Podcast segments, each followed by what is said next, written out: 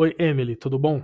Então, é, provavelmente você baixou esse arquivo do Google Drive. É, esse não é um arquivo que você fez upload, né? Você pegou do Google Drive de alguém.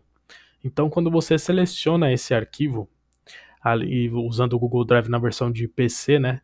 Ali no canto direito da tela dá para você abrir as informações, clicando no izinho ali no canto superior direito da sua tela, você consegue ver quem fez upload desse arquivo só para confirmar que não foi você mesmo, né? Você vai ver que é um arquivo que não é de propriedade seu.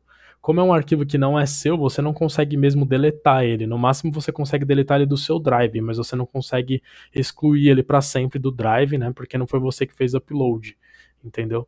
E então não se preocupe porque ele não vai ocupar espaço do seu armazenamento do Google Drive, entendeu? Nem se preocupa com isso.